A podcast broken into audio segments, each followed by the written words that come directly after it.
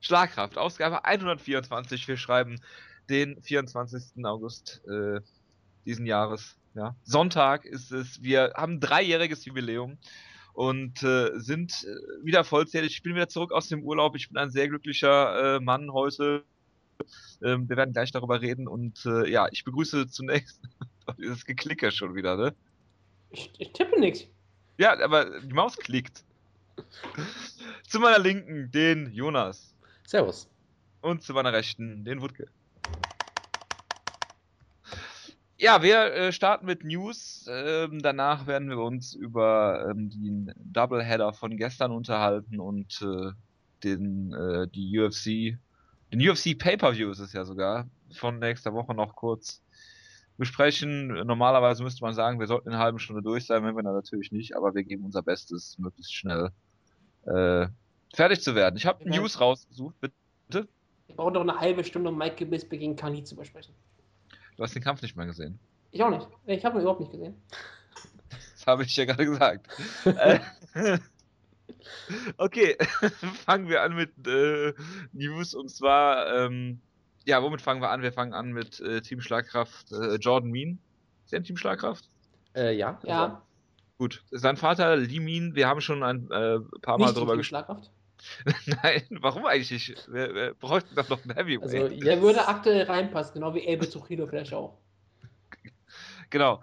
Ähm, ist verhaftet worden am, ich glaube, Freitag vor den Weigh-Ins, kann das sein? ich, ich, glaube, ich glaube sogar bei den Weigh-Ins, aber das äh, Oder zeitlich, während den Weigh-Ins, wie auch immer. wie auch immer, ja. Ich, also Auf er, jeden Fall, er wurde ja. nicht von, äh, vom Podium gezogen, aber irgendwann zu dem Zeitpunkt auf jeden Fall. und ähm, ja, ist äh, verhaftet worden wegen äh, an, angeblich äh, sexuellen Übergriffen auf eine äh, Hotelangestellte, auf eine Housekeeperin.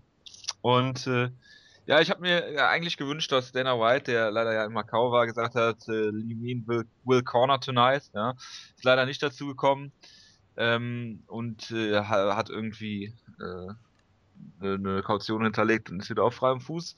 Ähm, Jordan Mean ist auf der Card äh, verblieben und äh, ja, Die ein UFC, die UFC hat negative Presse. die UFC hat ihm ja immerhin verboten, dann aufzutauchen, dem Vater. Deshalb immerhin etwas, aber naja. Ja, was wollen sie sonst machen? Ist es sicherlich richtig, ja. Das ist die UFC, was sollen die sonst machen? Sie würden ihn wahrscheinlich sonst normalerweise drauf lassen. Ich hätte ja noch, ich habe ich hab als, ja, ich hab, ich hab, positive Reaktion, meine ich. ich hab mich ja noch gewundert, dass er nicht dazu interviewt wurde oder so noch. Von El Rey Havani, nachdem er seine genau. Gelegt hat.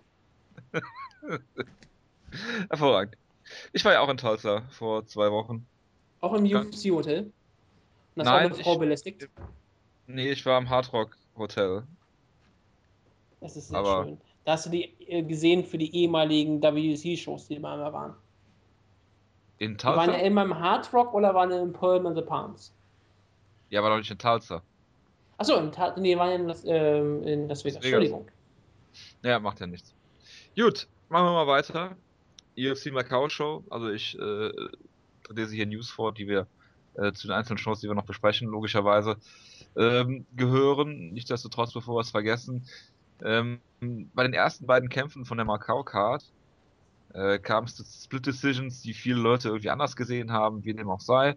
Ähm, ich habe bei Bloody Elbow gelesen, glaube ich, eine der äh, Decisions war wohl gerechtfertigt, die andere irgendwie nicht. Also laut Bloody Elbow zumindest. Ich habe beide Kämpfe oder wir alle haben beide Kämpfe nicht gesehen. Und äh, dann hat die UFC kurzerhand entschieden, die einen Judge mal eben zu beurlauben, weil sie können das ja machen. In Übersee haben sie ja die Hoheit und äh, haben den äh, guten Punktrichter einfach mal kurz beurlaubt und äh, ersetzt. Was halten wir davon? Tja, also ich bin ein bisschen, ein bisschen zwiegespalten, weil auf der einen Seite ist es vermutlich eine gute Sache, wenn der Punktrichter wirklich so schlecht war, wie er es scheinbar war. Wenn sie ihn dann rausschmeißen, damit er nicht noch mehr Schaden anrichten kann, ist ja prinzipiell erstmal keine schlechte Sache.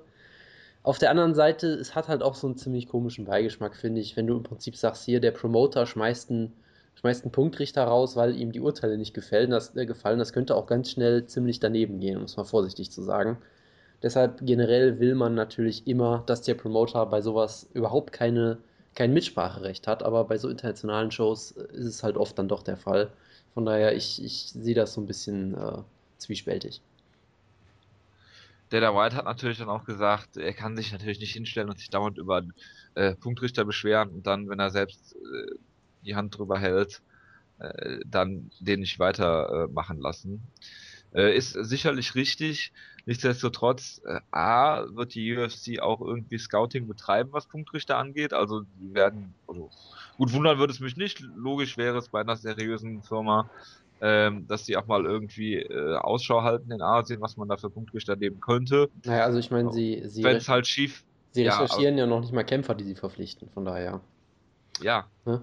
ich sag ja nur, wie es äh, in der Regel laufen sollte. Ich weiß, ich weiß.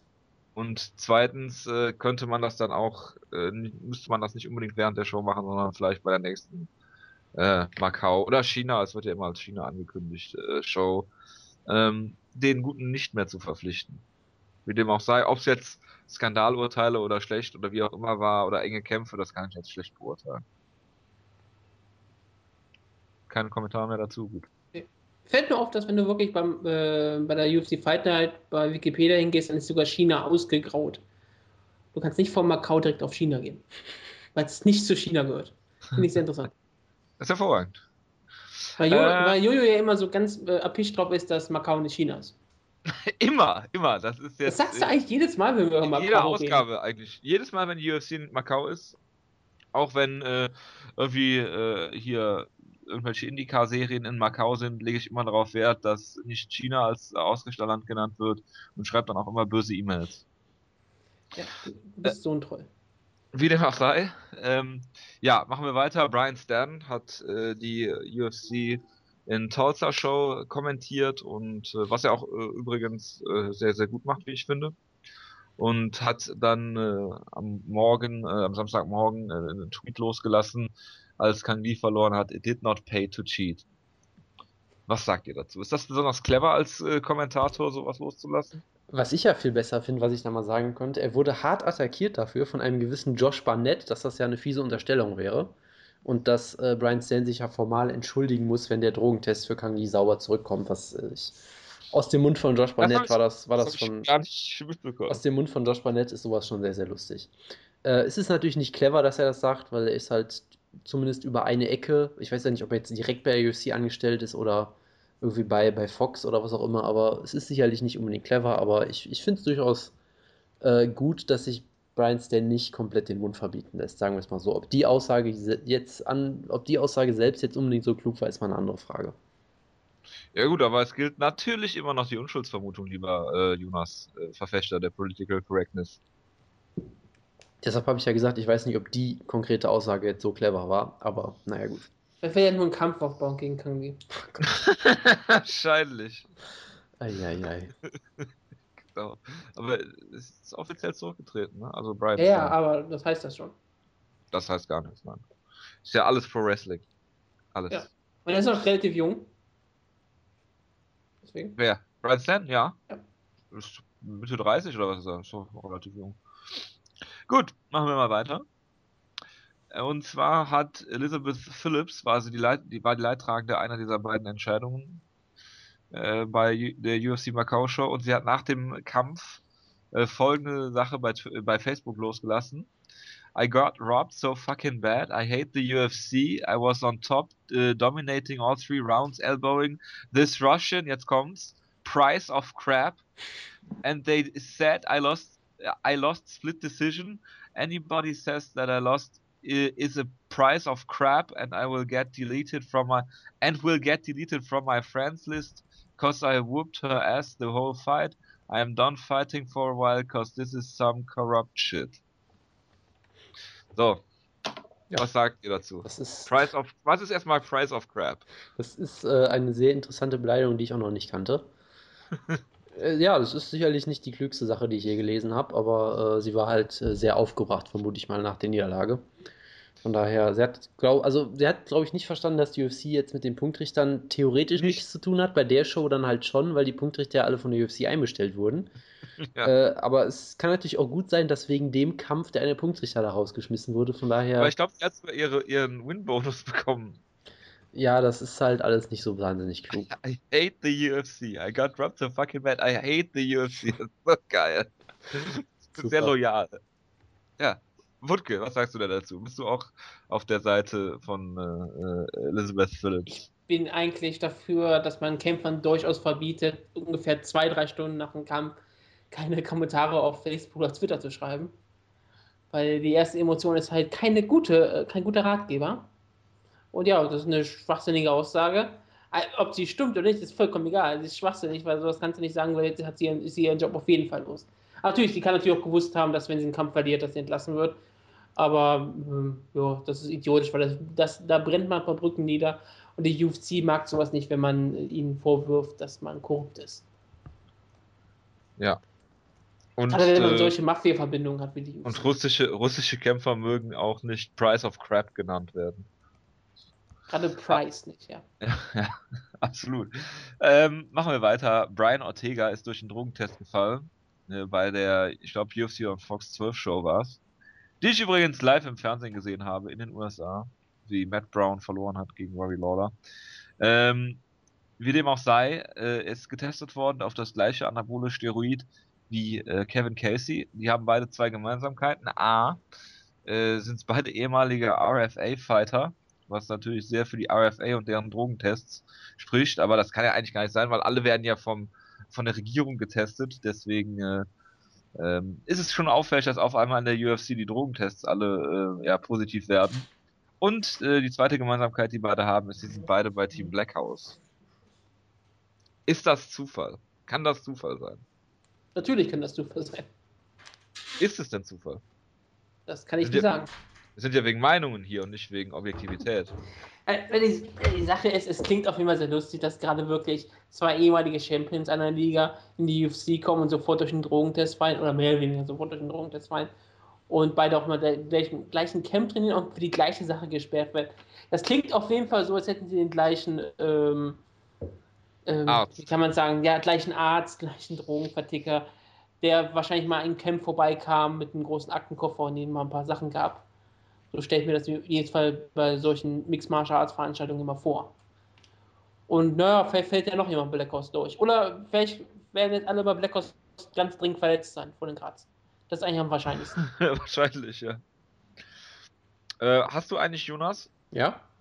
Wenn du gerade mit deinem Umzug fertig bist, äh, geupdatet auf unserer Over-Under-Seite, wie viele Drogentests jetzt äh, nach den Kämpfen positiv waren? Die Drogentests sind aktuell, glaube ich, ja. Es sind, glaube ich, jetzt, äh, ich müsste nachgucken, ich glaube, es sind fünf sogar schon. Vor, wie, wie ist das Over-Under? 5,5. Äh, oh. Wir haben Luis Gaudino, Kevin Casey, Robert Drysdale, Mike King, Brian Ortega sind fünf. Jawohl. Ja, perfekt. Gut. Hast du noch was dazu zu sagen? Nee, da muss man, glaube ich, nichts zu sagen. Was sagst du denn zu Overeems Sparring-Methoden? ja, da gab es ja diesen Bericht von Wasalowski, glaube ich, ja. der sich beschwert hat. Äh, ich habe das auf Bloody Elbow gelesen, da gab es äh, seine, es war ein russisches Interview, was dann von irgendwem übersetzt wurde, ich weiß gar nicht von wem. Die Übersetzung war sehr, sehr lustig, weil äh, ja. es wurde übersetzt, als wäre Alowski irgendwie aus einem Stück von Shakespeare entsprungen oder so. Es war sehr, sehr toll. Äh, und was im Prinzip halt gesagt wurde, sie haben halt ganz normal gespart und hat Alowski, äh, äh, Overeem halt mit voller Wucht einen Kniestoß, glaube ich, zum Körper verpasst. Und äh, Alowski ist erstmal ins Krankenhaus gefahren, weil er dachte, er hätte irgendwie alle Rippen gebrochen und hat dann im Prinzip gesagt, dass Overeem halt jeden, mit dem er trainiert, verletzt. Und sie sind scheinbar jetzt wieder mit, miteinander irgendwie haben sich vertragen, weil es wurde jetzt Best irgendwie friends. es wurde jetzt irgendwie ein Foto getweetet, wo sie beide zusammen die Show geguckt haben. Also vielleicht hat Overeem den Artikel auch einfach nicht gelesen, ich weiß es nicht. Ähm, Donald Cerrone hat Overeem ja verteidigt, der hat auch mal mit Overeem gespart, weil das eine Sache ist, die Donald Cerrone natürlich macht. Er ist halt bekloppt genug, sowas zu tun. Mit vier Gewichtsklassen dazwischen oder so. Ähm, ja, was soll man dazu sagen? Also ich meine, die, die Stories, dass Overeem irgendwelche Brücken hinter sich verbrennt und äh, nicht unbedingt immer positiv auffällt und all solche Sachen, das ist ja jetzt, sage ich mal, nichts Neues. Das haben wir jetzt schon dutzende Male gehört, gefühlt. Von daher würde ich einfach mal auch glauben, dass Overeem im Sparring vielleicht ist mal. Ich weiß nicht, ob er es wirklich absichtlich macht. Das ist halt die andere Frage. Ne? Also es kann halt auch einfach sein, dass er es aus Holland und aus dem Kickboxen einfach so gewohnt ist, dass du im Sparring immer versuchst, den anderen auszunocken und damit jetzt halt ein bisschen auf die Schnauze fliegt. Ich kann es halt nicht beurteilen, aber er wirkt auf jeden Fall, als hätte er damit schon des häufigeren Mal Probleme gehabt. Hervorragend. Gut, dann äh, reden wir über die Fight Night im November wurde von Istanbul nach Austin, Texas verschoben. Warum auch immer. Ach, noch eine, noch eine Frage. Der gute Gary Cook hat ja bei der Pressekonferenz nach der UFC-Veranstaltung gesagt, dass innerhalb von 30 Tagen äh, Neuigkeiten äh, bekannt werden, was den TV-Deal in Deutschland angeht. Also wir haben zumindest den Rosenpanzer gekriegt, aber sonst äh, wüsste ich Habe ich nichts. da irgendwas verpasst? Äh, Ja. nein, das haben wir mittlerweile wieder alle vergessen und haben sich halt in dem Moment gefreut und das. Gut, ich wollte mich, ich wollte das nur nochmal aufwärmen. Ja, ja. Ich habe, äh, also Scott Coker ist ja jetzt Chef von äh, Bellator oder CEO oder wie man es nennen mag. Hab gedacht, bisher er macht ja eigentlich einen ganz guten Job. Und dann habe ich gelesen, Scott Coker denkt darüber nach, Mayhem Miller zu verpflichten. Ja, super. Ich Ja, dachte, Mayhem, es, ja. äh, ja, es, jeder macht halt mal so seine Fehler. Und ich meine, er, er kennt Mayhem ja noch aus Strikeforce, glaube ich. Äh, auch aus der Strikeforce-Zeit sollte er vielleicht auch schon Nur wissen. gut. nur Ja, gute Erinnerungen. Genau, nur gut, nur gut. Äh, man erinnert sich da an gewisse Geschichten, die auf CBS damals passiert sind und so weiter, wobei das jetzt vielleicht auch nicht unbedingt Mayhems Hauptschuld war, aber naja, gut. Äh, es wäre auf jeden Fall, würde meine bisher gute Meinung von Scott Coker natürlich ziemlich trüben, aber warten wir erstmal ab, was passiert. Ich, ich kann mir halt genauso gut vorstellen, dass er einfach mal das so ein bisschen in den Raum wirft und dann vielleicht auch ein bisschen zu gucken, wie Leute darauf reagieren und dann sagt, naja, dann mache ich es lieber doch nicht. Das könnte ich mir halt bei ihm genauso gut vorstellen. Er hat ja jetzt, und damit kommen wir zu meiner letzten äh, News, Eddie Alvarez gehen lassen. Und zwar unconditionally, also ohne Auflagen. Und äh, Eddie Alvarez hat jetzt einen Kampf gegen Donald Cerrone. Genau, wo der, wo der arme King Bobby Green erstmal einfach äh, zur Seite ge gefegt wurde, Ja, was mich Recht, natürlich weil das sehr interessiert betrübt ja hat. auch keinen. Also, Ja, es war Ja, Da haben wir letzte also- Woche drüber gesprochen, das fand ich sehr lustig. wieso? ja, Wutke Ach, hat es, glaube ich, gecallt, mehr oder weniger. Ach so. Wir haben darüber gesprochen, dass ja eigentlich die UFC mal plante, Donald Cerrone gegen Eddie Alvarez auf die Karte zu stellen, aber Eddie Alvarez nicht entlassen wurde und deswegen dann Bobby Green den Shot bekommen hat. Und dann direkt am nächsten Tag wurde Eddie Alvarez freigestellt und der Kampf wurde zurückgebuckt. Ja, zu Recht. Und was ist jetzt? Ach ja, Bobby Green ist runter von der Karte, ne? Der kämpft jetzt im November oder irgendwie sowas. Gegen? Das ist nicht bekannt.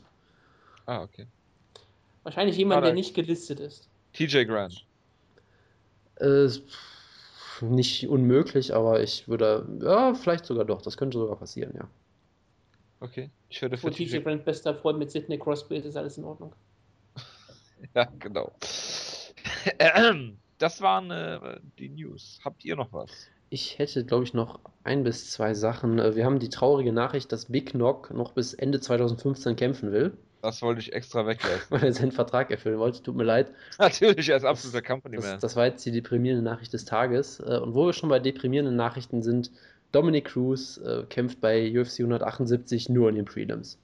Achso, das- ich dachte, das hättet ihr schon besprochen beim letzten Mal. Haben wir das beim letzten Mal schon besprochen? Ich glaube nicht. Ich glaube nicht. Das ist erst vor ein paar Tagen rausgekommen, meine ich. Achso. Ja, Wutke.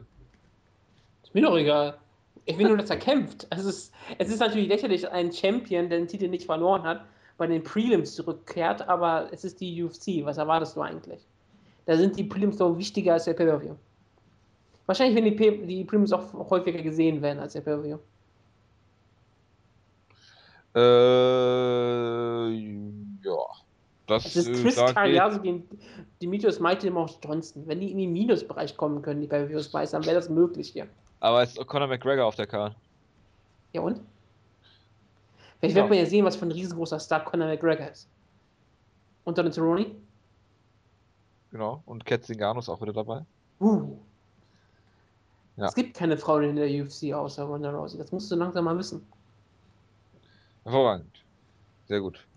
Machen wir mal weiter, Jonas. Was hattest du noch für eine. Äh, das waren, glaube ich, die beiden. Ach, haben wir jetzt über Krokop geredet? Nee, oder? Ist ja Äh... schlimm. Nein, ja nur die, im Vorlauf. die wichtigste. Mirko Krokop ist jetzt der Inoki Genome Fight Heavyweight Champion. In einem Kampf, der offenbar echt war, wobei man das bei Inoki natürlich nie so ganz weiß. Und er hat die große Hoffnung von Japan, Satoshi Ishii, besiegt, mit einem Elbow vom Rücken aus, wo er ihn gecuttet hat. Und dann hat er stark geblutet und konnte nicht mehr weiterkämpfen. Ähm, es ist absolut großartig, diese Story. Es war, hat irgendwie alle überrascht, dass der Kampf, glaube ich, überhaupt stattfindet. Und Ishii hat sich ja so ein bisschen fast schon als UFC-Kämpfer empfohlen. Hat irgendwie reihenweise Phil de äh, Vries Genau, er hat Phil de Vries besiegt, hat Kazuyuki Fujita, Jeff Monson, also Pedro Hisso, richtig, Sean McCorkle, Tim Sylvia, richtig gute Serie aufgebaut. Ja, im Schwergewicht ist das eine richtig gute Ähm, Serie, auch seit das nur das ist das. Das doch ist sicherlich richtig, ja. Äh, von daher hat sich so ein bisschen fast schon empfohlen und dann verliert er gegen Krokop, der wirklich in letzter Zeit eigentlich nur noch verloren hat, gerade im MMA. kommt Krokop zurück in die UFC. Der damals so großartig von Alexei Oleinik zum Beispiel getappt wurde mit einem Neckcrank. Ähm, Ich stell dir mal vor, wirklich mal, ähm, UFC Japan 2015, Main Event Big Knock gegen Mirko Krokop. ich will mir das Hab nicht vorstellen. Exklusiv, exklusiv auf Fight Pass. Nee, Ja, und wirklich ein großer Main Event in der Saitama Arena. Genau. Und wenn einer von beiden ausfällt, äh, springt Mark Hunt ein. Ja, kein Problem. Oder alle drei direkt. Einfach so. So, ja, ist Japan. Habt ihr eigentlich über die Mark Hunt Unemployment-Geschichte geredet? Es kann gut sein, dass wir das. Äh, das kann gut sein, dass uns das durch die Finger gerutscht ist irgendwann, nein. Okay. Soll, sollen wir darüber kurz reden? Äh, ich habe die Story ehrlich gesagt auch nicht mehr verfolgt, muss ich sagen. Also jetzt, wo du es angedeutet hast, solltest du mal schon drüber reden, für die Zuhörer, die es vielleicht nicht wissen. Also Mark Hunt hat getweetet äh, und wer Mark Hunt bei Twitter folgt, der weiß, Mark Hunt ist immer. Mark Hunt ist relativ besonders auf Twitter und hat einfach gepostet, äh, oh no, I'm unemployed now oder sowas. Und dann haben alle schon gedacht, oh Gott, er ist aus der UFC entlassen und äh, keine Ahnung und haben sich schon voll Sorgen gemacht. Dana White wurde dann gefragt und Dana White hat gesagt, der ist definitiv nicht entlassen. Und dann ist nach langem Hin und Her irgendwie rausgekommen, dass die UFC ihm einen äh, lang langfristigen Vertrag angeboten hat und Mark Hunt irgendwie einen kurzfristigen haben wollte. Und dann hat er halt den langfristigen unterschrieben oder wie auch immer irgendwas und hat dann gedacht, er wäre arbeitslos. Ich fand ja eigentlich die erste Erklärung von Markant besser, wo er einfach gesagt hat, ich war hungrig und war dann irgendwie durcheinander. Das habe ich gar nicht mitbekommen. Ja, ja, das war, das war eine typische markante Antwort natürlich. Ja, selbstverständlich. Gut, dann äh, reden wir mal über den UFC Macau Event, den keiner gesehen hat. Okay, haben wir drüber geredet. Kommen wir zu anderen, etwas Interessantes, oder? ja, sehr gerne. Nein, äh, hat jemand den Main Event verfolgt? Äh, nein, ich habe ein Foto von Kang Lee danach gesehen, das hat mir gereicht, muss ich sagen. Hat Genau, dich sehr ich hab, gefreut, ne? Du hast es dir angeguckt, also Desperate rund gemacht. Äh, nein, das habe ich nicht gemacht. ich habe mich so ein bisschen durchgespult durch den Kampf und ich weiß nicht, ob Kang Lee in der ersten Runde überhaupt noch äh, überhaupt da war. Also irgendwas gezeigt hat. In der zweiten bis vierte Runde ist er ziemlich verprügelt worden. Leider hat der gute Michael Bisping halt keine K.O.-Power, deshalb hat er halt ziemlich oft auf Kang Lee eingeschlagen, bis der irgendwann zusammengebrochen ist und ja. Er sah auch so ein bisschen aus, als würde er irgendwie sich für einen Zombie-Film bewerben oder sowas. Sah wirklich in dem Bild aus, als wären ihm beide Augen rausgefallen. Das war schon sehr unappetitlich. Äh, ich habe es, wie gesagt, nicht verfolgt. Man hätte den Kampf vielleicht auch mal ein bisschen früher stoppen können, so wie er aussah, aber äh, naja, gut. Nein, der äh, Ringarzt wurde ja auch hinzugezogen, hat dann irgendwie so sich sogar ein bisschen aus der Verantwortung gewunden oder wie auch immer, meint ihr, das geht und ja und vielleicht und mal gucken und machen einfach mal weiter. Also, hat der Ringarzt dann gesagt und Dann ist ja alles gut. dann äh, wird es wohl richtig gewesen sein. Was sagt ihr denn zu dem äh, Foto, was Kang Lee im Vorhinein gepostet hat? Darüber wird ja im Internet sehr, sehr viel diskutiert. Ach Gott, den haben wir, glaube ich, beim letzten Mal schon drüber geredet. Er sah auf dem Foto natürlich sehr fit aus. Äh, daher kam ja auch diese Reaktion von Brian Stan, würde ich mal vermuten. Und äh, mehr muss man, glaube ich, auch nicht zu sagen. Ist es denn clever von Kang Lee, sowas zu posten? Äh, vermutlich nicht, nein. ich meine, man wird ja beim Kampf eh sehen, wie er aussieht, aber das Foto war natürlich nochmal eine Stufe härter. Beide haben ja deswegen jetzt, glaube ich, auch Enhanced Drug Testing erfahren. Was auch immer das jetzt heißt, das weiß ja auch so wirklich keiner, glaube ich. Und vor allem, du wirst halt trotzdem, du weißt halt immer noch, wann du getestet wirst, von daher ist es auch eigentlich vollkommen egal. Weil so, solange du weißt, wann du getestet wirst, dann kannst du auch wissen, wann du von den Mittelchen runtergehen musst. Von daher, naja, das äh, wurde, glaube ich, auch so ein bisschen aufgebauscht. Wie so vieles.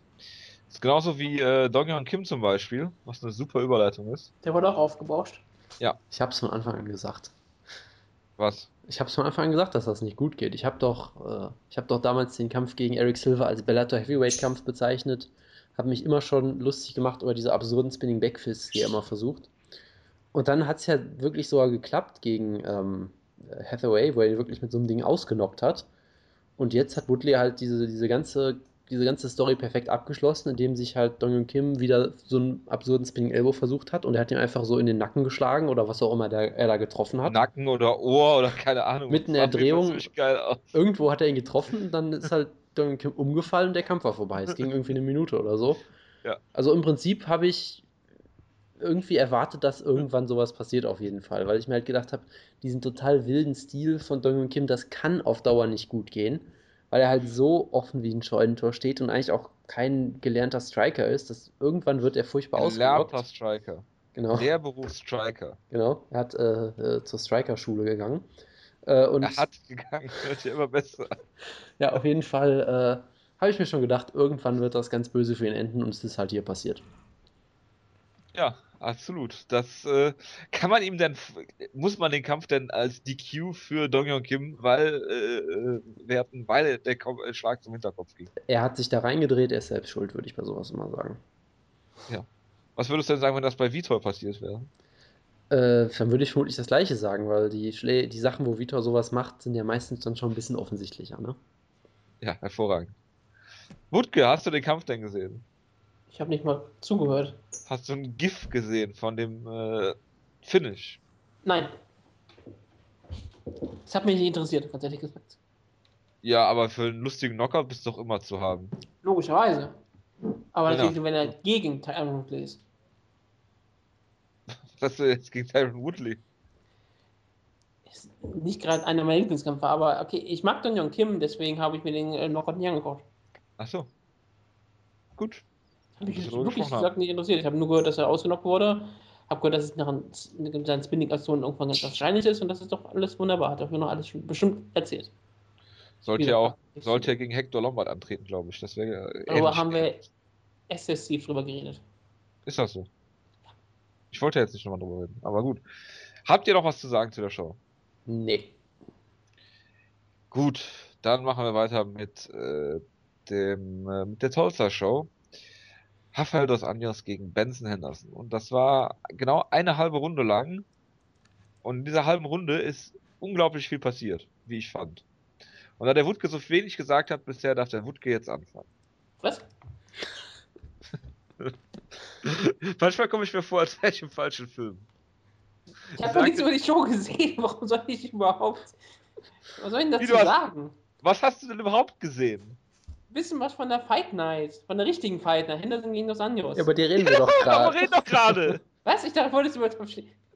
Ich habe noch so ausgeschaltet im Kopf, weil wir ganz über China, äh, über China geredet haben, dass ich dachte, Ah. du willst über die Prelims oder sowas reden. Du kannst gerne auch über das Tough China-Finale reden, wenn du unbedingt willst. Nee, da weiß ich ja nichts von, ich hab's nicht gesehen. Achso. Ich Also, hab gedacht, du redest immer noch weiter. Ich dachte, irgendwann machst du eine Überleitung. Du hast ja auch mitbekommen, dass du zur Fight Night du wechselst. könntest auch einfach zuhören. Naja, gut. Das ist ein bisschen viel verlangt. So, Herr mit der, mit der geringen äh, Aufmerksamkeitsspanne. Du hast den Main Event gesehen. Ich muss gerade was trinken, Entschuldigung. Ähm, was? Also ich habe den Main Event insoweit gesehen, dass ich den Knockout gesehen habe. Ich habe gesehen, Okay. wie Rafa das anders Ben Henderson ausgenockt hat, mit dem Flying, mit diesem äh, Double Knee und dann ihn zum Boden geschlagen hat. Und ihn ausgenockt hat, ohne Probleme. Und Ben Henderson sich dann natürlich dann massiv drüber beschwert hat, obwohl er natürlich ganz schnell ausgenockt war und Ich kaum aufstehen konnte. ist Jetzt aber auch übertrieben. Reden wir mit dem Jonas. Jonas, Ja, bitte. Du hast den Kampf gesehen. Ich habe gerade schon gesagt, es waren genau eine halbe Runde lang und es ist sehr, sehr viel passiert in der Zeit. Einige Schlagabtausche. Und äh, wie hast du den Kampf denn bis zum Knockout gesehen? Also bis zum Knockout, äh, ich hatte das Anjes, glaube ich, auch so leicht vorne, aber ich fand, es war ein ziemlich ausgeglichener Kampf. Ich finde, beide haben. Trotz dem äh, Niederschlag mit dem äh, Frontkick. Das war kein wirklicher Niederschlag, komm, der ist einfach, war auf Balance und ist ein bisschen zu Boden getaumelt. Bell. Ja, bitte. Ja, es war von mir aus ein Knockout, ein Knockdown, wenn du meinst. Nein, aber Ja. genau, es war, äh, es, es war ein Knockout und er ist sehr schnell wieder aufgewacht. Nee, aber äh, ich fand, es war sehr ausgeglichen. Ich finde, beide sahen eigentlich richtig gut aus. Auch Bendo sah bis dahin, fand ich, mit seinen Boxen deutlich besser aus als sonst, weil er hat ja sonst äh, gute Kicks, aber kein wirklich gutes Boxen und sah da gar nicht so schlecht aus, wie ich fand. Ja, aber dann hat Dos Anjos halt irgendwann richtig losgelegt, hat ihn ein paar Mal sehr gut gekontert, hat Kicks abgefangen und so weiter und so fort, hat ihn ein paar Mal hart getroffen. Und gerade wenn du dieses Replay anguckst, ich finde, du kannst auch sehen, dass Bendo schon vor diesem Flying Knee ziemliche Probleme hatte und vermutlich sogar schon gerockt war, weil er wurde ja wirklich einige Male sehr hart getroffen und er war jetzt nicht im Wanken unbedingt, aber er wirkte schon angeschlagen. Und dann kam dieses, dieses traumhafte äh, Double Flying Knee im Prinzip, Jose Aldo-mäßig fast schon. Er hat halt nur mit einem Knie getroffen, statt mit beiden, aber wunderbar. Bendo versucht einen Takedown, äh, wird, wird wunderbar gekontert, will dann aufstehen, dann kommt halt dieser, dieser kurze Schlag und der bricht zusammen. Also ich kann verstehen, wenn man sich vielleicht ein bisschen über die Stoppage ja, ärgert, ist halt auch das falsche Wort. Also ich kann ich es vielleicht verstehen, weil halt oft in so einer Situation auch ein Kampf weiterlaufen würde, aber ich glaube, gerade wenn du dir im Replay anguckst, wie Bendo da gefallen ist, wie da seine Augen komplett wild in der Gegend rumgeflattert sind, er scheinbar gar nicht wusste, wo er ist und auch danach. Ich meine, der Kampf wurde gestoppt und er hat es noch nicht mal wirklich geschafft aufzustehen, halbwegs. Von daher, also ich finde, über die Stoppage kann er sich nicht wirklich beschweren und es war ein sehr faszinierender Kampf. Also lief ganz anders, als ich das erwartet hätte. Ähm, ja. ja. Würde ich dazu mal sagen. Äh, ja, also ich habe den Kampf auch relativ ausgeglichen gesehen. Im, Im Stand ist sehr, sehr viel passiert. Beide hatten ihre Aktionen, auch harte Aktionen, wo du halt gedacht hast, okay, im nächsten Moment könnte ja auch jemand äh, den Kampf für sich entscheiden. Ähm, und wie du schon gesagt hast, dann am Ende hat äh, Dos Anjos klar die Oberhand behalten, hat, glaube ich, noch eine, eine linken Gerade fing es irgendwie an und dann ähm, dieses, dieses Nie und der Uppercut am Ende. Ich kann schon, also es sieht, die, die Stoppage sieht natürlich insofern unglücklich aus, dass äh, Bendo danach direkt wieder aufsteht. Ich würde ja, aber niemals. Aufstehen ist natürlich auch sehr, sehr hart. Er hat natürlich ganz mit den Beinen noch ganz schön gewackelt sich an ähm, Big, äh, Big, äh, Big John hochgezogen. Big Daddy hochgezogen. Ja, Big Dan habe ich gerade vor, die gerade sagen, aber der McLeod habe ich länger nicht mehr gesehen. Verstehe. Ja, ja, nein, aber ähm, die Reaktion äh, vom Fallen her, also ich im Zweifel immer eher die Gesundheit des Kämpfers schützen und äh, genau. wenn er sich vorher nicht so oft treffen lässt, lässt man es vielleicht auch weiterlaufen aber diese Vielzahl der harten, ja, unge, ungeblockten Schläge äh, rechtfertigt die Stoppage in meinen Augen. Wie es dann weitergelaufen wäre, weiß man natürlich nie. Ich sage ja auch immer, Shane Carvin gegen Brock Lesnar kannst du vorher stoppen und es beschwert sich niemand. Du kannst äh, Jack Congo gegen äh, Pat Barry kannst du vorher stoppen und beschwert sich niemand. Dann feiern alle die Refs dafür, dass sie es haben weiterlaufen lassen. Aber ob das dann immer so clever ist, weiß ich dann auch nicht. Von daher ist es schon in Ordnung. Ähm, Mendos Karriere ist jetzt so ein bisschen auf dem absteigenden Ast. Er war jetzt in, ich glaube, sechs Main Events hintereinander oder sowas. Und in den letzten paar, also gegen Josh Thompson sah er schon nicht gut aus, hat die Decision geschenkt bekommen. Über die Titelkämpfe vorher müssen wir nicht sprechen. Gegen Frankie und gegen äh, ähm, hat dann äh, klar gegen Pettis verloren, ist ausgenockt worden, ist getappt worden in der UFC jetzt. Also, äh, Quo vadis Benson Henderson? Acht Main Events hintereinander und davor war es sogar noch ein ähm, Co-Main Event. Acht sogar, ja. Ja, ja was, was macht man denn jetzt mit, mit Ben Henderson? Ja, es ist Der will ja natürlich weitermachen. Er ist natürlich sein, seine äh, Kampfeslust ist ungebrochen. Ja, es war halt Gottes Wille heute, äh, gestern. Er ist halt auch erst 30, also das ist ja nochmal eine ganz andere Frage. Aber ist klar. Er man, ist er wirklich ein Young Man eigentlich? Ja, das auf jeden Fall, ja. Selbst für UFC-Fan ist er noch ein Young Man. Nee, also es ist, ist, ich meine, die Situation von ihm war vorher schon schlimm. Er war vorher schon so ein bisschen in der John Fitch-Position. Dass du sagst, die wollen ihm eigentlich keinen Title-Shot mehr geben, vermutlich, und gerade gegen Pettis nicht, gegen den er schon zweimal verloren hat. Von daher, er hatte ja so ein bisschen Hoffnung, hätte ich gesagt, wenn er Dos Anjos klar besiegt, vielleicht finisht und dann Melendez Pettis besiegt, dann hätte er vielleicht eine Chance, weil er ja schon einen Sieg über Melendez hat. Aber so äh, sehe ich da in der Hinsicht ziemlich schwarz für ihn. Also es kann. Ja, jetzt war auch es kann genau. immer passieren, weil ich meine, klar, er braucht im Zweifelsfall drei gute Siege und der Titel wechselt und weiß ich nicht was, dann kann er immer noch einen Title-Shot kriegen, das ist klar. Also sowas kann immer passieren, ist immer noch ein verdammt guter Kämpfer, aber aktuell äh, muss auf jeden Fall einiges passieren, damit er da wieder in die Nähe kommt. Und Entschuldigung, es war ein Knockout in der ersten Runde, wo er einige Mal kurz hart getroffen wurde. Jeder kann mal ausgenockt werden es ist nicht, es ist nicht die schlimmste den Niederlagen. Es war eine harte Niederlage, klar gesagt, und er hat auch hier auch jemanden verloren, der nicht direkt ein absoluter Elite-Topkämpfer bisher gewesen war, sondern so auf diesem erhöhten Niveau war, Top 10, was auch immer, haben wir darüber gesprochen, dass es halt trotzdem ein bisschen komisch klang, dass dieser Kampf angesetzt wurde, aber er trotzdem jetzt hier mal, wurde halt ausgenockt.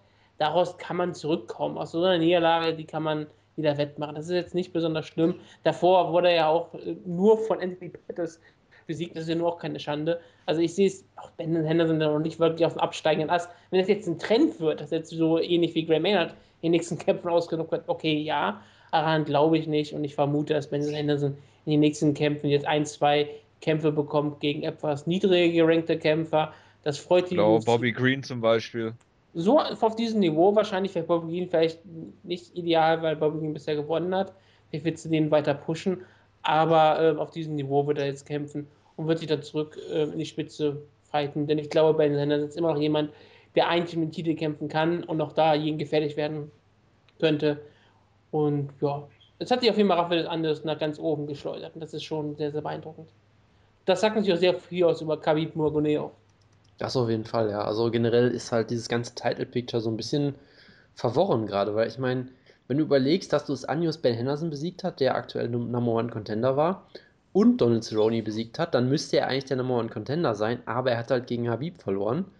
Äh, und Cerrone ist natürlich auch stark im Kommen, hatte aber wie gesagt auch Niederlage gegen Dos Anjos. Also von daher, da gibt es auch keinen klaren Number One Contender aktuell. Wird auch interessant, was die da machen. Ne? Also, ja gut, Pettis gegen Melendez muss ja erstmal stattfinden. Genau, das ist nochmal die andere Sache. Und der Sieger davon muss auch erstmal fit bleiben. Von daher, ne, also es ist halt die Frage, was du jetzt mit Dos Anjos machst, weil gegen Nurmagomedov schon wieder stellen macht keinen Sinn, gegen Soloni schon wieder stellen, falls der gewinnt, den nächsten Kampf ist auch fragwürdig. Von daher, ich bin mal gespannt, wie sie das, das kleine Dilemma, was sie da aktuell haben, lösen. Nate Bob, Diaz. Ja, Nate Diaz ist halt auch die Frage, was macht der? weil er hat auch einen Sieg über Cerrone. Von daher, wenn der wieder einsteigt, wäre er auch schon wieder relativ weit oben. Da ja, das wäre halt jetzt aber der Einzige, der mir einfallen würde, so ad hoc. Gegen Bobby Green macht ja auch keinen Sinn eigentlich. Das wäre ja, glaube ich, der nächste, ja gut, Josh Thompson ist noch da, aber der kommt auch aus einer Niederlage. Ja, also es gibt da nicht so, so viele Leute aktuell. Miles Jury, Michael Johnson, solche Leute gibt es natürlich auch noch, aber das wäre doch dann wieder ein Schritt nach hinten eigentlich aktuell. Von daher, es ist nicht ganz einfach zu lösen.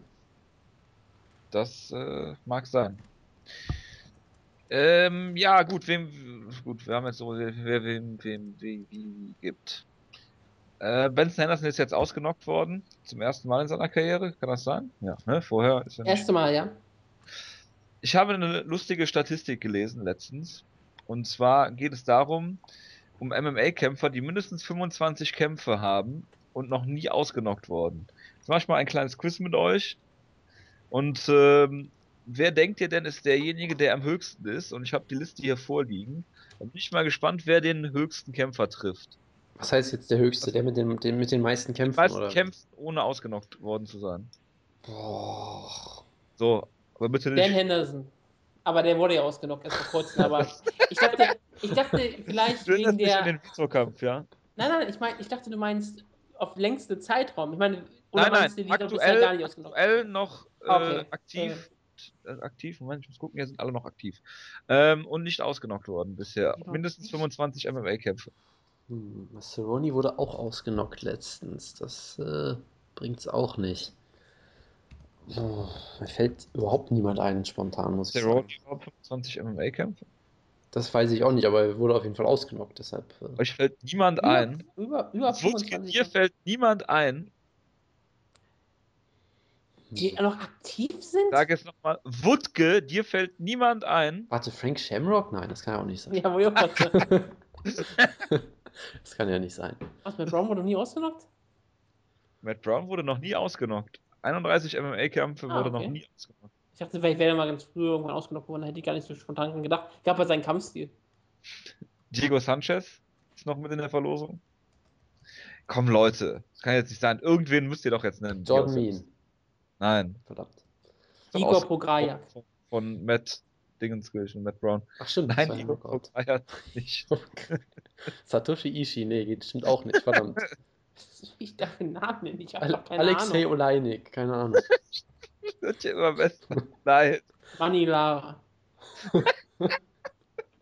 ist auch gut, dass ihr nur Heavyweights nennt. Äh. Ist ein Heavyweight, ist kein Heavyweight dabei. Das Dominic Cruz. Überrascht mich nicht. Nein, Dominic Cruz auch nicht. Hat doch keine 25 Kämpfe. Das ist richtig, er wurde noch nie ausgenockt. Er hat mal eine Niederlage per Submission gegen Uriah Faber. Also, 25 haben Jose Aldo, Gilbert Melendez, 31 Matt Brown, 32 Diego Sanchez, jetzt kommt's. Grüße an Wanderlei Silva, Ed Herman, 33, Oh. Carlos Condit, 37, Hector Oh, wow. Lombard, 40, Gegard Musasi, 41, Takanori Gomi, 45, Brian Ebersol, 68. Okay, da hätten wir durchaus auf ein paar Leute kommen können. Das Ja, haben wir uns sehr, Tat. sehr schlecht angestellt, merke ich gerade im Nachhinein. Ja. Das ist der Vorführeffekt. Naja. Macht ja nichts. Gut, das nur so zwischendurch. Um die dennoch, äh, ja, um die etwas angespannte Atmosphäre hier ein bisschen aufzulockern. Reden wir über Jordan Mead. Spannende Atmosphäre, wir lachen aber die meiste Zeit. Ich, ich wollte eigentlich noch was Ja, zum Main Event sagen, kurz. Was wenn, wenn denn? ich darf. Ähm, Dos Anjos hat jetzt die drittmeisten Siege im, in der Lightweight-Geschichte, zusammen mit Don Cerrone und Melvin Giard, was ich noch ganz interessant fand. Nummer 1 ist Gleison Tibor, ne? Äh, ich glaube schon, ja. Ja, mit 14. Genau. Äh, ist ja auch schon seit 2007 in der UFC oder sowas. Ähm, generell finde ich halt die Entwicklung von Dos Anjos eigentlich sehr, sehr beeindruckend, weil ich meine, der ist seit Ewigkeiten in der UFC und die meiste Zeit hat eigentlich niemand so wahnsinnig viel von ihm gehalten. Er war halt immer so da. Er lief immer unter, unter ferner Liefen im Prinzip, fing als reiner Grappler quasi an Hat sich von Clay Guida den Kiefer brechen lassen. und wurde, und wurde damals mit dem, äh, äh, mit dem offensichtlichsten Uppercut aller Zeiten von Jeremy Stevens ausgenockt und so weiter und so fort. Und was der, wie, wie der immer weiter an sich gearbeitet hat, wie er immer weiter seinen Ring äh, verbessert hat, sein Striking und so weiter, das finde ich extrem beeindruckend, muss ich sagen. Also sagst du, er ist der brasilianische Frankie Edgar. Äh, das würde ich so nicht sagen, weil, weil Frankie Ich Edgar waren, also ich, ich glaube, Frankie Edgar war, hatte von Anfang an sehr viele, sehr viele gute Anlagen fürs MMA und bei Dos Anjos habe ich. Ja, aber er ist nie aufgefallen, ist immer so unter den Radar geflogen, weil man Teil gut, schon okay, okay, Ist das vielleicht, kann man Sinne das vielleicht äh, dem guten Rafael Cordero auf die Fahnen, äh, hat er sich auf die Fahnen geschrieben, diesen reinen Grapplern dann halt das Striking so ein bisschen ähm, näher zu bringen. Das hat ja mit äh, Fabrice Verdum auch gut funktioniert. Das kann durchaus sein. Also es kann sein, dass er auch einfach wieder mal zeigt, wie wichtig wirklich gute Trainer sind. Das äh, kann durchaus sein. Und der andere tolle Moment, äh, den ich natürlich ganz toll fand, ist, dass Dos Anjos auch noch Je- kommt's. er hat auch ja. noch Jesus dafür gedankt, dass er Ben Henderson ausnocken durfte, der der größte Jesus-Fan der Welt ist. Und danach hat Ben Henderson natürlich auch Jesus gedankt. Also ich verstehe irgendwie nicht, wie diese ganze Reli Religion funktionieren, muss ich sagen. Aber naja, gut. Musst du ja auch nicht. Das ist richtig, ja. Gut, aber gut, dass du, dass mal, dass du Jesus hier genamedroppt hast. Das äh, ist immer wieder wichtig. Er hat auch Ja. nicht, Jesus hat auch nicht getappt, erinnert euch dran. Ja. Machen wir weiter mit äh, Jordan Mean gegen Mike Pyle. Wutke, hast du den Kampf gesehen? Der war nicht besonders lang, ich habe den Knockout gesehen, ja. Der war großartig. Hervorragend. Ich, ich, Was, war, ich war so beeindruckt, wie, wie Jordan mir wirklich einen Schlag ausgewichen ist und dann diese drei Schläge Mike Pyle in die Fresse gehauen hat. Drei schöne, wunderschöne Schläge. Die haben mich sehr an Minoru Suzuki erinnert, der das sehr häufig in seinen Kämpfen macht. Da macht das natürlich mit der offenen die Leute nur ins Gesicht. Es hat mir nur gefehlt, dass John Mean hätte noch die Zunge rausstrecken müssen. Wäre perfekt geworden. Und dann Mike Pyle im God Style Pile Driver gegeben. Dann wäre gut, dann wäre disqualifiziert worden. Aber es wäre wenigstens ziemlich episch gewesen. Aber ja, John Mean hat. Pile Driver in der UFC disqualifiziert Natürlich wirst du wegen Pile Driver disqualifiziert. Das ist Müsste es verboten. disqualifiziert wo- werden. Ja, nur weil es verboten ist, wird man nicht direkt disqualifiziert. Das ist richtig, klar, logisch. Aber ja, es war schon großartig von Mean. Und wir haben ja auch letzte Woche ganz intensiv darüber gesprochen, dass Mike Pyle immer gefinisht wird. Grundsätzlich, egal wie, er wird immer ausgenockt. Oder zermittelt, aber meistens wird er ausgenockt und das ist in diesem Fall wieder passiert. Ja, Mike Pyle jetzt ist er mit seinen 55 Jahren irgendwann auch am Ende seiner Karriere angekommen. Aber es ist trotzdem beeindruckend, wie lange er noch gekämpft hat, wie lange er immer wieder gegen Top-Leute gekämpft hat. Aber ja, John Mean hier hat ihn dann doch sehr zugesetzt. Es wäre sehr witzig, wenn Mike Pyle mit einem Pile Driver gefinisht werden, worden wäre. Aber das nur nebenbei. Jonas, Ja, also so wahnsinnig viel kann man ja eigentlich nicht dazu sagen, weil Jordan Mean hat halt die bekannte Schwäche von Mike Pyle gut ausgenutzt, weil ich meine, wenn er verloren hat in letzter Zeit, dann immer per Knockout und ich glaube auch fast immer innerhalb der ersten paar Minuten eigentlich fast schon. Also es geht ja meistens sehr schnell dann bei ihm. Äh, hat das wunderbar gemacht. Er hat ja auch noch einen sehr schönen Takedown angedeutet, sodass Pyle dann halt die Schläge überhaupt nicht hat kommen sehen und ihn wunderbar ausgenockt. Und John Mean hat weiter untermauert, dass er sehr großes Talent hat. Äh, was ich gerade auch beeindruckend finde, dass er in der UFC schon einige Knockouts gezeigt hat. Damals auch gegen, ich glaube, es war Dan Miller. Äh, wo er ja auch, sag ich mal, in Strikeforce, also ich habe Jordan Meany jetzt nie so als großen Knockout-Puncher eigentlich gesehen und was er hier teilweise, also was, gerade was er hier gezeigt hat mit diesem linken Haken, das war schon extrem beeindruckend. Von daher. Das Cyborg Santos mit diesen Elbows auch rausgenommen. Das stimmt allerdings, ja. Das war ja aber auch, äh, sag ich mal, äh, kein One-Punch-Knockout oder sowas, sondern das waren ja ungefähr 70 Elbows in 10 Sekunden. Ja, gut, nochmal aber man kann ja trotzdem. Knockout-Power haben durch Volume. Ne? Klar, aber ich, ich finde, er hat das auf jeden Fall in der UFC stärker demonstriert als vorher noch, das wollte ich damit nur sagen. Er ist ja auch ein Young Man. Äh, Das ist in dem Fall sogar richtig. Er hat irgendwie 700 Kämpfe, aber ist immer noch ein sehr junger Kerl. 38. Das ist so hervorragend. Sein Vater hat übrigens nur 18, äh, 8, 6 und 12 Rekord. Aber das nur nebenbei. Und Criminal Record hat er jetzt auch. Und ja, das ist sehr, sehr richtig, ja. Ähm, was ist jetzt mit äh, Jordan Mean? Was machen wir jetzt mit ihm? Er hat die Ehre von Team Schlagkraft gerettet. Ja, wir kommen ja gleich noch zu Tom Ninimaki, lieber Jonas. Schlagkraft lockt Tom Niminecki.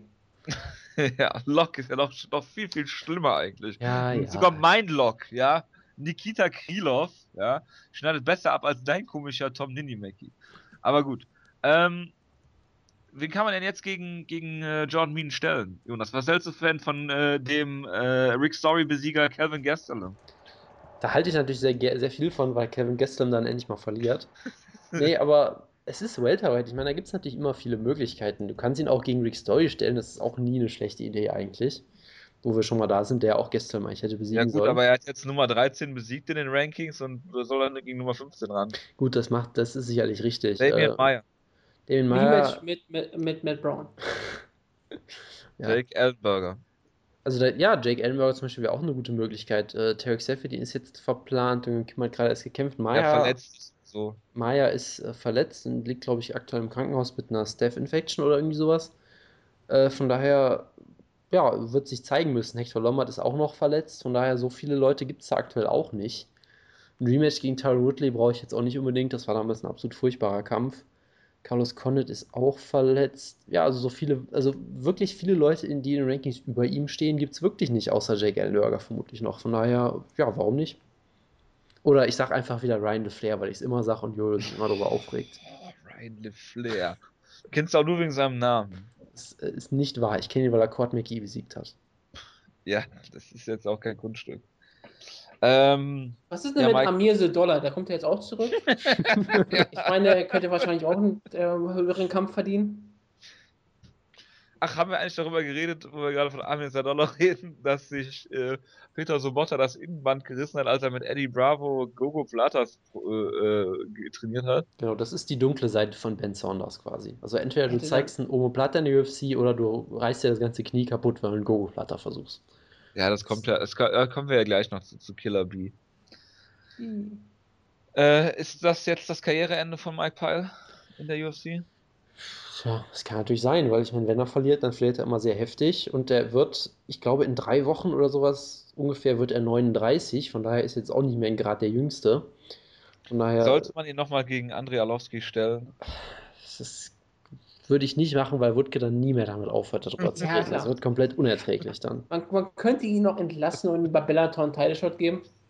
ja, er, ist langsam, er ist langsam alt genug dafür. genau. Wer ist der bei Bellator Welterweight Champion? Das? Äh, wie heißt er denn? Der, ähm, ja, der Ach, hier, ja, hat. hier, Douglas Lima. Douglas Lima. Ja, das doch, kann man noch machen. Gut, machen wir mal weiter. Oder will jemand noch was zum Kampf sagen, Jonas? Nope. Thales Latis gegen Francis Camon. Ausgebombt hat es sich. Hast du den Kampf gesehen, Wutke? Ich habe den Knockout gesehen. Den Knockout hast du gesehen. Richtig, natürlich. Jonas, was sagst du zu dem Kampf? Oder soll ich mal was? Ich habe auch nur den Knockout gesehen, muss ich zugeben, weil die erste Runde äh, fing schon wieder absolut furchtbar an, dann habe ich es mir gespart, muss ich sagen. Und dann habe ich auf einmal gesehen, dass äh, der gute Thales Latis am Feiern ist und habe mich gewundert, aber das hat mich doch dann irgendwie sehr gefreut. Die neue Knockout-Maschine Thales Latis ist jetzt mit zwei K.O.-Siegen in Folge, glaube ich sogar. Das ist Wahnsinn. Ich kann mich gar Man nicht mal an den gegen K.O. Anderson erinnern. Silver stellen. Absolut, ja. Ich kann mich gar nicht mehr an den K.O. erinnern. Welchen jetzt? Den jetzt. Ach so. Ja, es war halt irgendein K.O. Hat ihn im Käfig gestellt und ein paar Mal getroffen, dann ist Kammer umgefallen. Das war jetzt auch nicht so beson besonders. War halt ein K.O. Ja.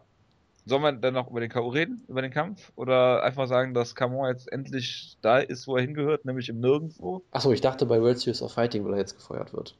Ja, aber auch möglich. Wird er gefeuert? Äh, ja, Ja, eine glaub kriegt noch ein ich. Match gegen Marc Munoz. Ich glaube schon, er hat jetzt drei Niederlagen am Stück, glaube ich, oder sowas. Äh, Und äh, selbst wenn er gewinnt, ist er immer stinklangweilig. Also ich könnte es mir Aber er ist doch so befreundet mit George St. Pierre und glaube, die UFC möchte noch unbedingt GSP zurückhaben.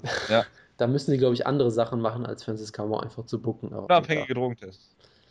Genau. Das Ja, ist das- Unabhängige das- Drogentests oder François Common, ja? Also, Also- was wird die eher machen? perfekt wäre es jetzt, wenn Camon natürlich durch den Drogentest fällt noch, aber da würde ich mir jetzt auch nicht so sehr drauf hoffen. Ja, in der UFC sechs Siege in Folge und dann drei Niederlagen in Folge. Tja, so schnell kann es halt gehen. Das haben wir Und auch Thales bei, hat, wir sollten nie vergessen, Thales Slater hat mal gegen Alessio Sakara verloren. Ja, also bevor wir jetzt alle ein bisschen gehypt werden, oh, äh, dass Thales Slater vielleicht doch mal gut werden kann. Ja, er hat gegen Matt Horwich verloren. da hat sich Jonas mal äh, total drüber gefreut, über diesen Kampf, glaube ich. Er Genau, hat weil- per Technical Submission gegen Matt Horwich genau, und verloren. danach hat Matt Howitt über das Multiverse geredet. Das war toll. Aber er hat Dean Lister besiegt. Siehst du mal an. Ja, kannst mal sehen. Reden wir über den Catchweight-Kampf, den keiner gesehen hat.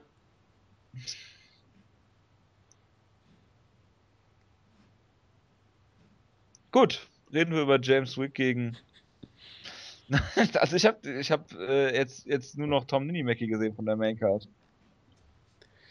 Äh, Da muss ich- Jonas mal seinen Gang nach Canossa hier antreten, gegen Tommy Ja. Äh, Ich, ich, ich möchte nur eine Sache kurz sagen. Äh, Max Holloway hat ja wieder gekämpft, hat wieder gewonnen.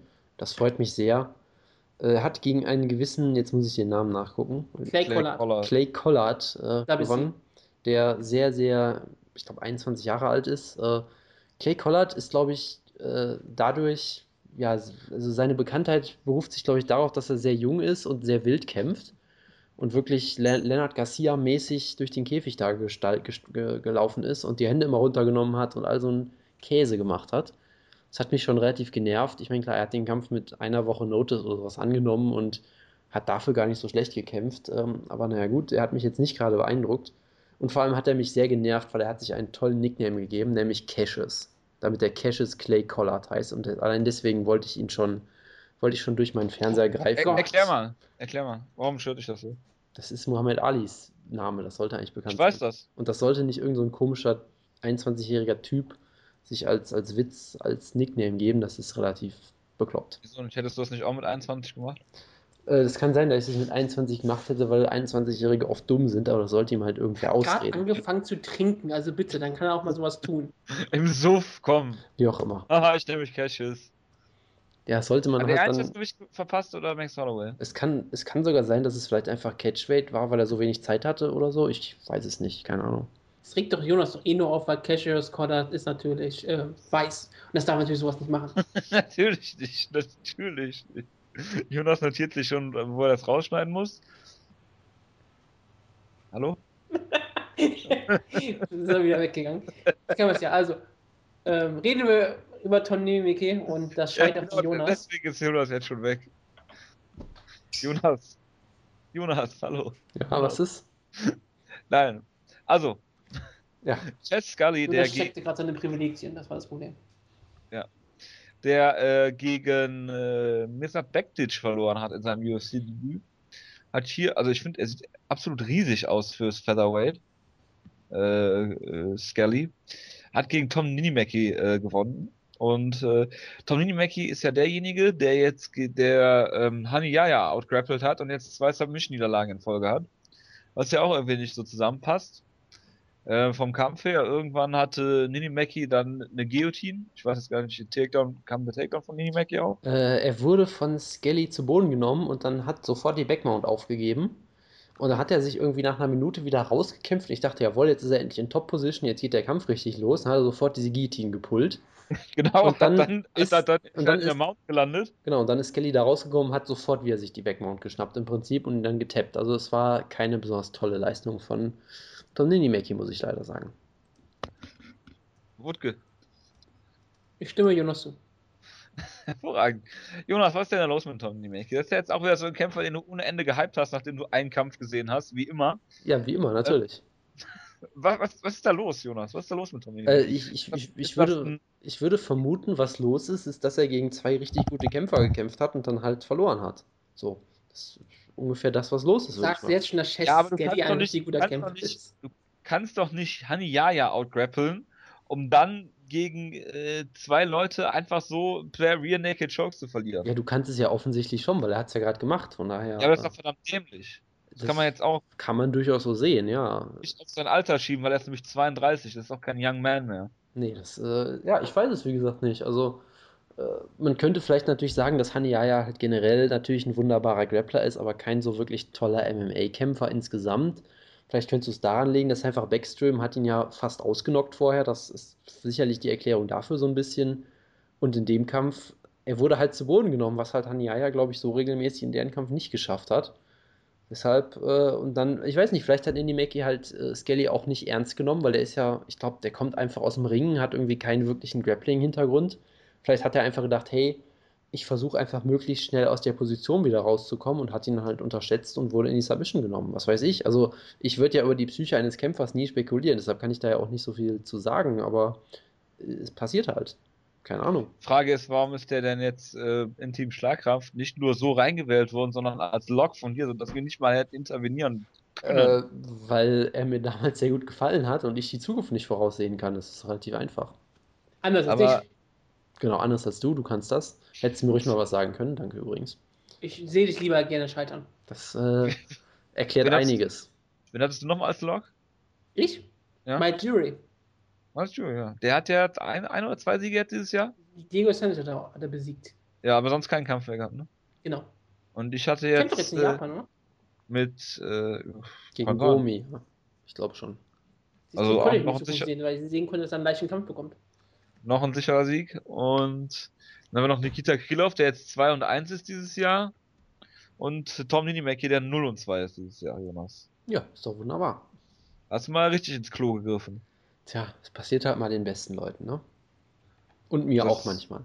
Ja, Wollte ich wollte ich auch gerade sagen. Deshalb habe ich ja zuerst Apropos- gesagt. Beste Leute. Wir müssen über Ben Saunders reden. Bester Mann. Warum hat den Ja, eigentlich also- keiner gelockt? Das ist echt schlimm. Weil er bei Bellator war. Das ist eine gute Erklärung, ja. Weil er einfach, ja, eigentlich niemand interessiert hat. Ich meine, ihr habt ja schon ein bisschen oder äh, gehypt, dass er wieder zurück ist in der UFC. Ich habe ihn gerne, ich mag ihn total gerne als Kämpfer. Ich war nicht so begeistert. Also das heißt nicht so begeistert. Ich habe da nicht viel Aufmerksamkeit geschenkt. Aber ich bin natürlich jetzt Fahrer des Ben Saunders Bandwagons. Und äh, vor, zum Kampf, also ähm, sein Gegner, wie heißt der, Chris Hatherley, hat ihn ziemlich schnell zu Boden genommen. Dann hat Ben Saunders direkt äh, an der Rubber Guard gearbeitet, hatte die auch irgendwie eine Minute lang. Ähm, hat dann eine Minute lang an der Omoplata gearbeitet und hat sie dann endlich durchgezogen. Das sah schon ziemlich, ziemlich, ziemlich, ziemlich brutal aus. Ich fand auch, dass. Sah Äh, auch ziemlich komisch aus, weil er mit den Armen alles die Bewegung gemacht hat und nicht mit den Füßen. Ja. Deshalb ist es ja auch eine Modified Omoplata. Hat ja scheinbar mit Eddie Bravo daran gearbeitet. Ich fand, Brian Stan hat es auch sehr gut kommentiert. Eigentlich, du weißt ja nie, was so äh, ein Brian Stan dann zu, äh, was Grappling-Kommentar angeht, äh, sagt. Wie Der dem von sei. Sun submitted wurde. Das ist richtig, aber das ist auch äh, Shogun Hua passiert zum Beispiel. Also es ist keine Schande gegen Chael Sonnen, das. Natürlich nicht, aber es ist ein Fakt. Äh, und Ben Saunders hat den dann durchgezogen, den Omoplata, und ich bin glücklich. Ich rede seit zwei Jahren bei Schlagkraft, glaube ich, von nichts anderem.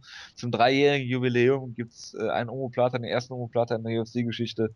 Und es ist natürlich, ich habe keine Ahnung, was Chris Hatherley in irgendeiner Form äh, darstellt, aber äh, wie dem auch sei, wir haben einen Omoplata, finde ich. Äh, mein äh, Over-Under diesen, dieses Jahr, was, was äh, ein Finish, was auf Plata endet, angeht, ist äh, hiermit erledigt und ich bin einfach hin und weg und äh, ja, ähm, ringe um Worte.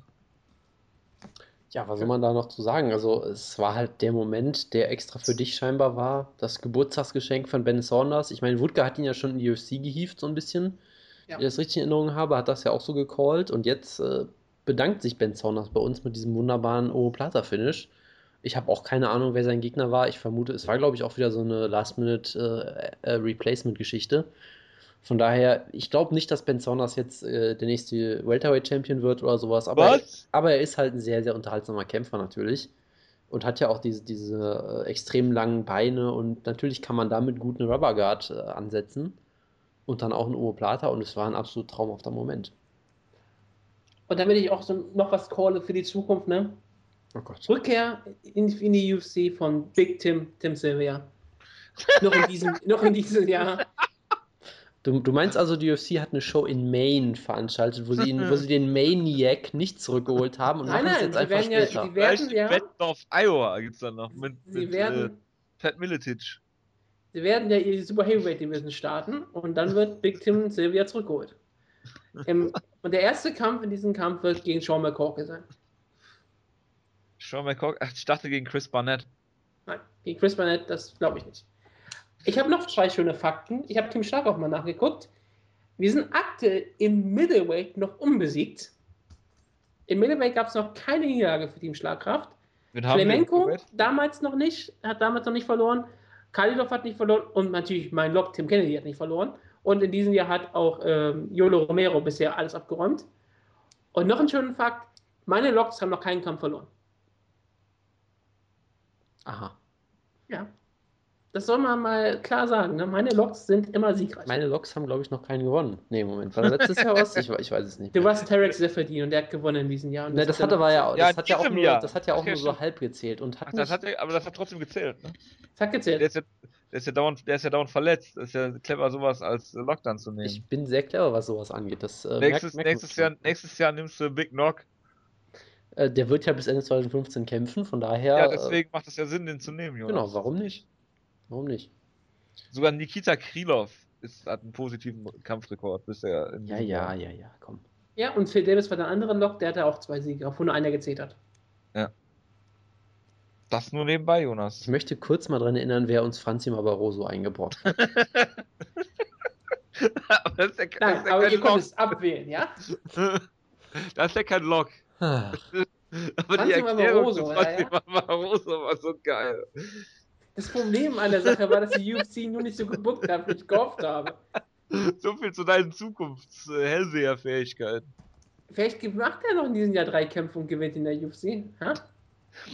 Ist der denn jetzt nicht erstmal, hat er nicht irgendwie entweder Verletzungen oder Drogen oder irgendwas? er hat Drogen, ja, das kann ich mir sehr gut vorstellen. Er ist Brasilianer, das kann alles der Fall sein. ich habe drauf gewartet. Ich habe drauf gewartet. Hervorragend. Gut, müssen wir noch irgendwas zu der Show sagen, außer dass äh, Ben Saunders mein absoluter Lieblingskämpfer für alle Zeiten sein wird? Das ist, glaube ich, das Wichtigste von der Show, deshalb können wir auch Schluss machen damit, glaube ich. Ben Saunders ist jetzt eine Meme. Und es gab keinen Fight of the Night. Das ist natürlich hervorragend. Die waren noch nicht besonders lang und die lang waren aber schon nicht besonders gut. Langweilig waren die wahrscheinlich. Gut, machen wir mal weiter mit äh, nächste Woche äh, UFC 177, ein Pay-Per-View. TJ Dillashaw kämpft gegen. Sind das nur vier Kämpfe auf der Ja, Pay-Per-View? noch vier Kämpfe auf der Maincard und es ist ein Pay-Per-View. Ist der Pay-Per-View denn jetzt günstiger? Nein. herrlich, herrlich. Äh, TJ Dillashaw gegen Hennen Barau. Das Rematch. Hat sich Hennen Barau das Rematch eigentlich verdient? Fangen wir mal so an. Ich wüsste nicht, wie er es sich nach dem ersten Kampf hätte verdienen können. Also, äh, naja, also er hat Dass sich. er bisher ein dominanter Champion war zum Beispiel. Ja, klar, also das ist die eine Sache natürlich. Ähm, ich weiß nie so ganz, was ich davon halten soll, weil du hättest halt, natürlich hättest du TJ Dillashaw gegen äh, Asunzao bucken können, was vermutlich mehr Sinn Dominic gemacht hätte. Cruz wolltest du eher sagen. Äh, nein, der braucht erstmal einen Aufbaukampf oder mehrere. Unsinn. Das hättest du natürlich bucken können, aber dann hätte sich halt vermutlich noch schlechter verkauft. Von daher, ich kann es verstehen, dass sie es bucken. Ich weiß auch nicht, also ich habe da keine so starke Meinung zu, weil ich sage jetzt weder, dass es total scheiße, dass sie es gemacht haben, noch feiere ich es irgendwie ab. Es ist halt so, ja, es ist halt das, was sie aktuell machen, weil Das ist halt das Bantamweight, Problem, Bantamweight, du hast Genau. niemanden, wie du gesagt hast. Bantamweight ist eine Katastrophe aktuell. Von daher kann ich es ja irgendwie noch verstehen und ich meine, es ist ein, ich werde mir den Kampf natürlich gerne angucken, weil ich beide Kämpfer wahnsinnig interessant finde. Ich hätte es vielleicht der erste trotzdem. Kampf war ja so eng, dass man ihn unbedingt sehen möchte im Rematch. der Kampf war trotzdem extrem interessant, sagen wir es mal so. Ähm, und ich, es wäre natürlich vielleicht besser, wenn Barao jetzt zwei, drei Kämpfe oder was auch immer macht, nach, äh, sich quasi wieder hochkämpft und du wieder gehypt wirst, anstatt dass der Kampf jetzt sofort stattfindet. Aber Ja, naja, aber WWE bookt ja auch John Cena gegen Brock Lesnar direkt das Rematch. ja, ich hoffe, dass Tita Dillashaw jetzt auch sehr viele German Suplexes zeigt in dem Kampf. Aber äh, ja, es ist wieder ein sehr interessanter Quervergleich jetzt. Ja, und er macht sogar in diesem Fall fast Sinn. Fast, ja, fast. Obwohl ich sag mal so, Brock Lesnar ist ein größerer Star für die WWE als TJ Dillashaw für die UFC. Das kann sehr gut sein, ja. Das würde ich nicht äh, hinterfragen. Außer man hätte den UFC den Peniskuchen gezeigt, dann wäre jetzt TJ Dillashaw ein riesengroßer Star. Man hätte den was gezeigt? Ja. Den ja- Peniskuchen, den Alpha Male Ach, die- zur. Ach, den Kuchen, ja, okay. Ja. Ja, okay.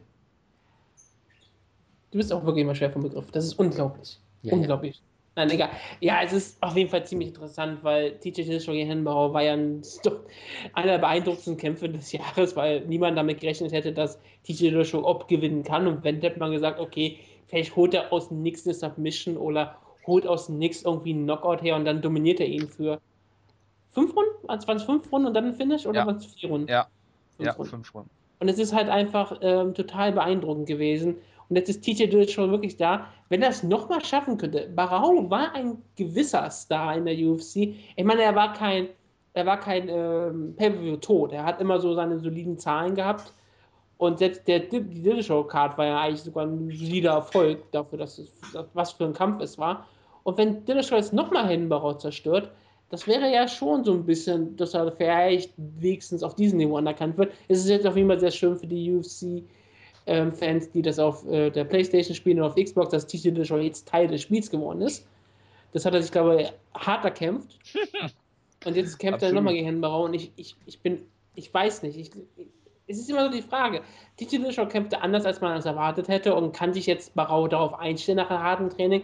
Denn ist Barau eigentlich noch der bessere Kämpfer oder war es auf einmal Dillashaw, hat auf einmal so einen riesengroßen Schritt gemacht mit dem Training von Duane Ludwig, dass er jetzt auf einmal ein gigantischer Superstar ist? Oder war es halt wirklich nur, dass Barau den Kampf nicht so ernst genommen hat oder dass er einfach überrascht war von dem Kampfstil und sich darauf jetzt einfinden kann und jetzt doch wieder gewinnt?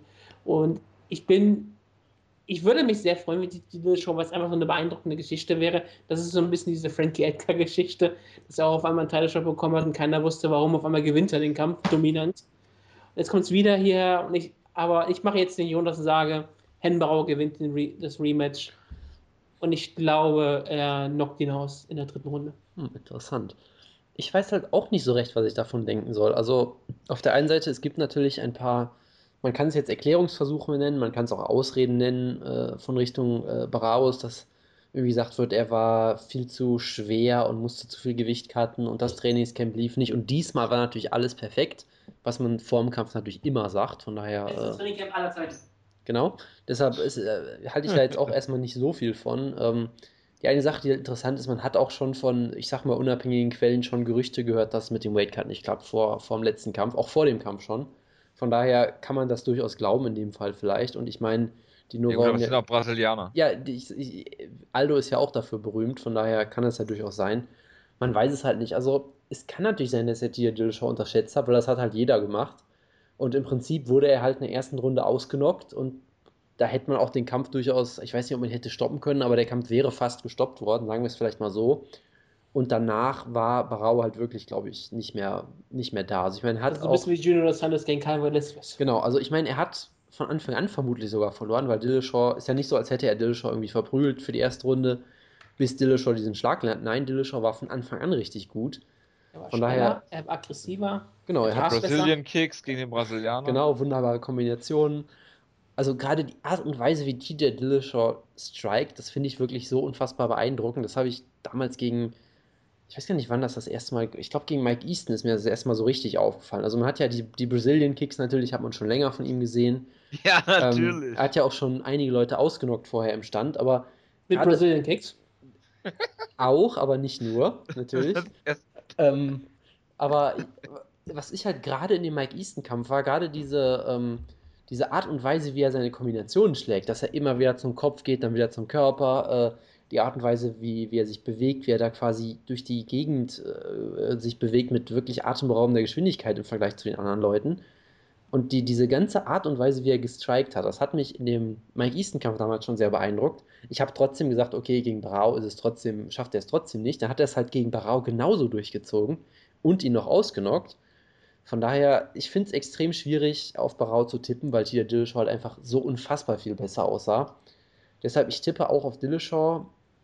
Ich würde mal, ich, ich tippe, glaube ich, mal per, per Decision vielleicht, weil ich, ich glaube nicht, dass es so dominant wird wie am ersten Kampf, weil ich, ich glaube schon, dass Barau auch was aus dem Kampf äh, gelernt hat, äh, weil gerade auch seine Trainer ja durchaus dafür bekannt sind, dass sie äh, durchaus was drauf haben. Also ich glaube schon, dass Barau äh, anders kämpfen wird. Er, vielleicht, vielleicht versucht er auch Takedowns zu, zu zeigen gegen Dillashaw, ihn zu Boden zu nehmen.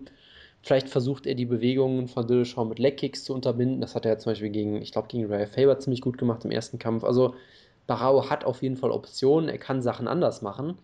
Aber der erste Kampf war so dominant, ich tippe trotzdem auf Dillashaw. Aber ich bin, ich bin durchaus gespannt, wie es läuft. Tja. Ja, der gute Taylor Jeffrey, dafür steht nämlich TJ, äh, Dillashaw, hat äh, allerdings vor nicht, nicht mal drei Jahren gegen John Dodson klar verloren. Das schwebt bei mir noch immer so ein bisschen im Hinterkopf.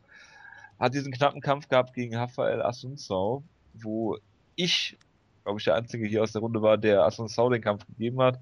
Ähm, es war auf jeden Fall ein knapper Kampf und ähm, ja, diese, diese Coming-out-Party von TJ Dillashaw im letzten Kampf, gerade weil ähm, niemand ihm eine Chance gegeben hat äh, gegen, gegen Barau, weil der ja durch alles durchmarschiert ist, was man ihm vorgesetzt hat. ist jetzt auch nicht so, als hätte man sagen können, ja gut, Barau hat bisher nur Camps gekämpft oder ähm, irgendwie äh, war niemand da, ein Herausforderer, er hat ja alles weg, äh, ja, weggehauen, was man ihm da vorgesetzt hat. Eddie Wineland besiegt, Michael McDonald, Uriah Faber zweimal, äh, Scotty Jorgensen und Brad Pickett, als das noch was wert war und so weiter und so weiter.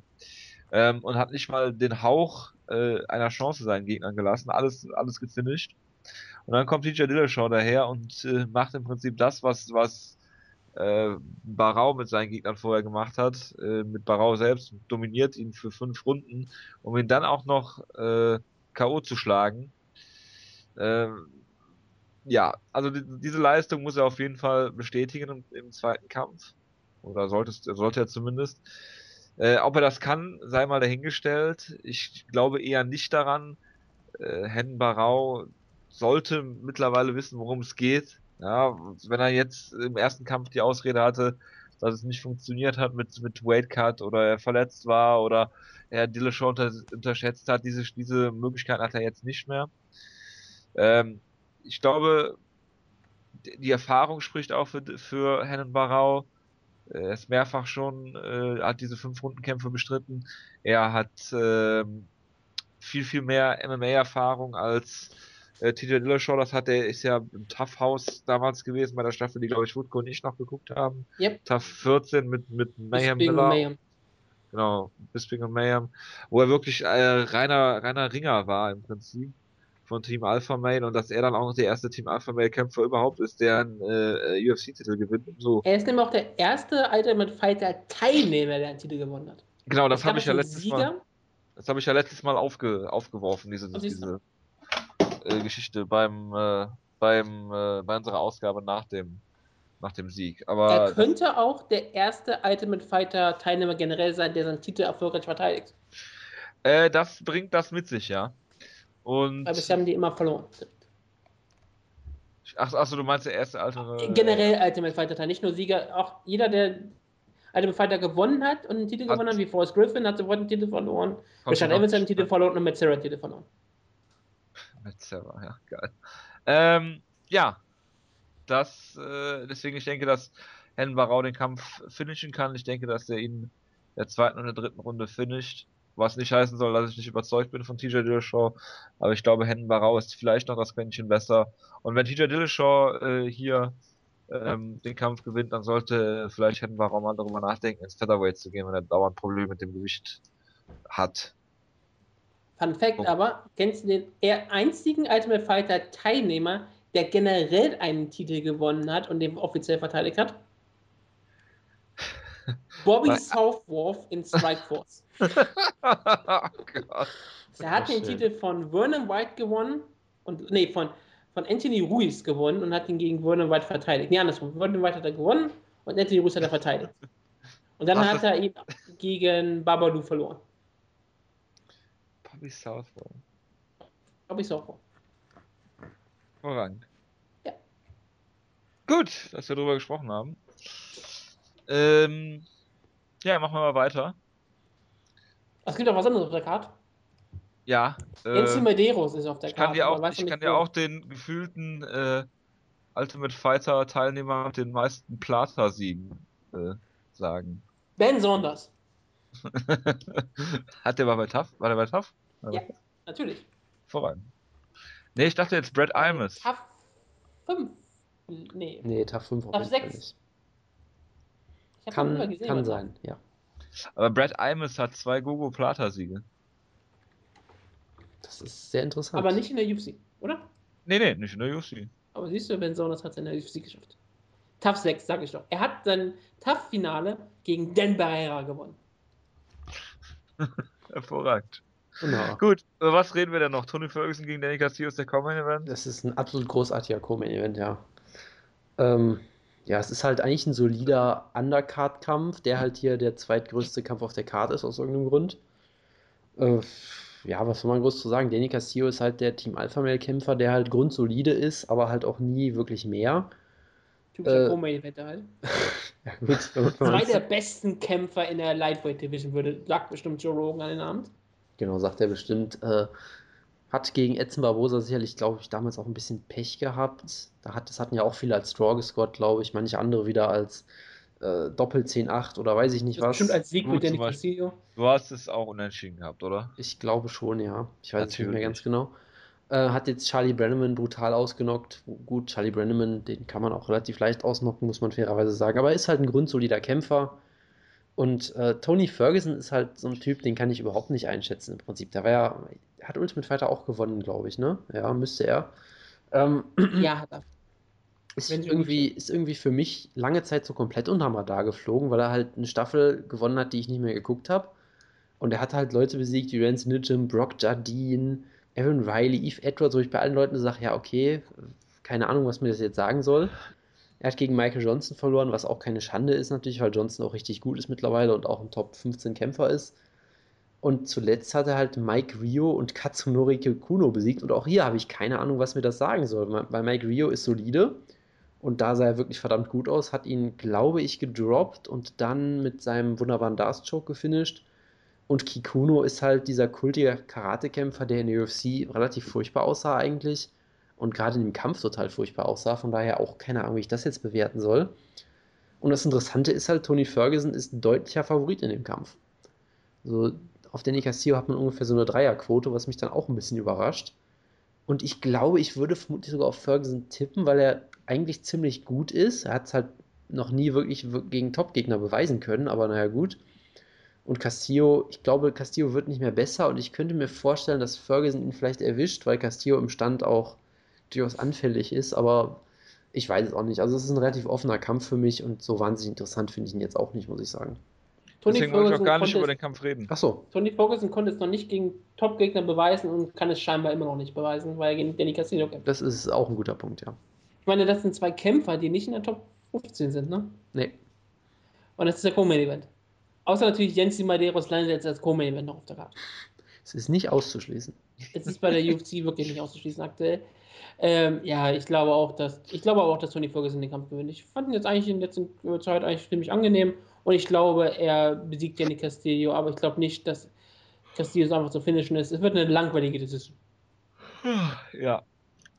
Was sagen wir denn zu Batch Correa gegen Shayna Baszler?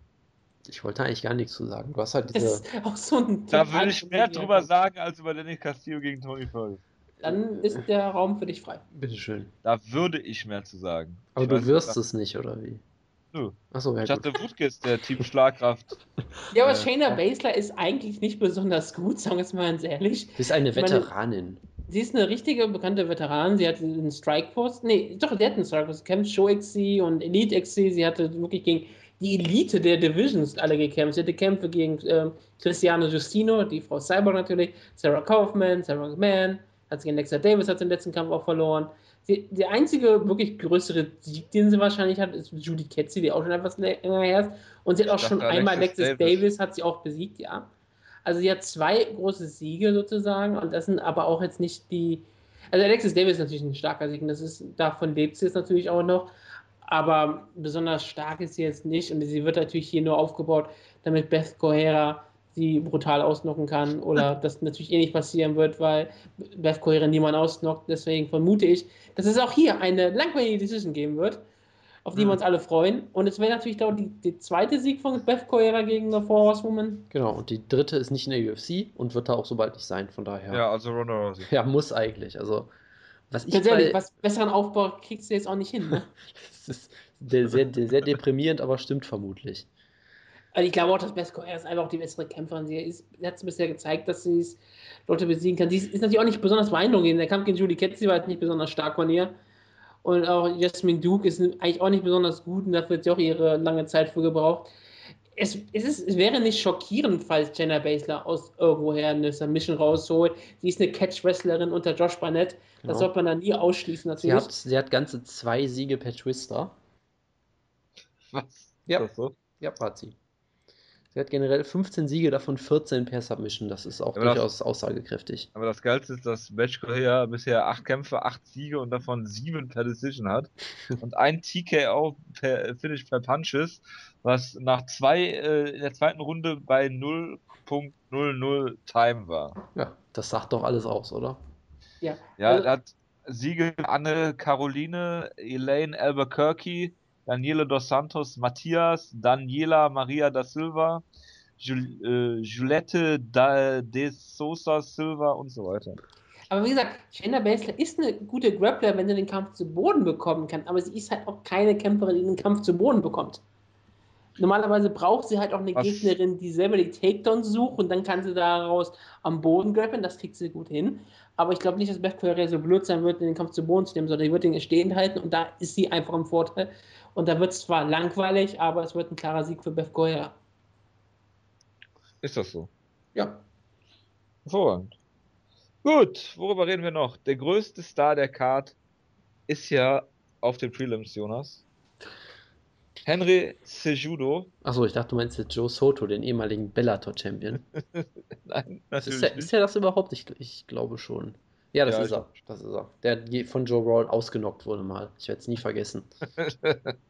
Ja, über Hendrik Sejudo habe ich ja Ewigkeiten schon mal drüber geredet, da habe ich jetzt auch keine Lust Ja, weil du hypst den ja auch, ohne Ende. Das Aber ist das so nicht machen. richtig. Er hat halt mal eine Goldmedaille gewonnen und ist auf dem Papier ah. extrem interessant. Mit 21 hat er eine Goldmedaille gewonnen. Genau. Mal zu sagen. 2008.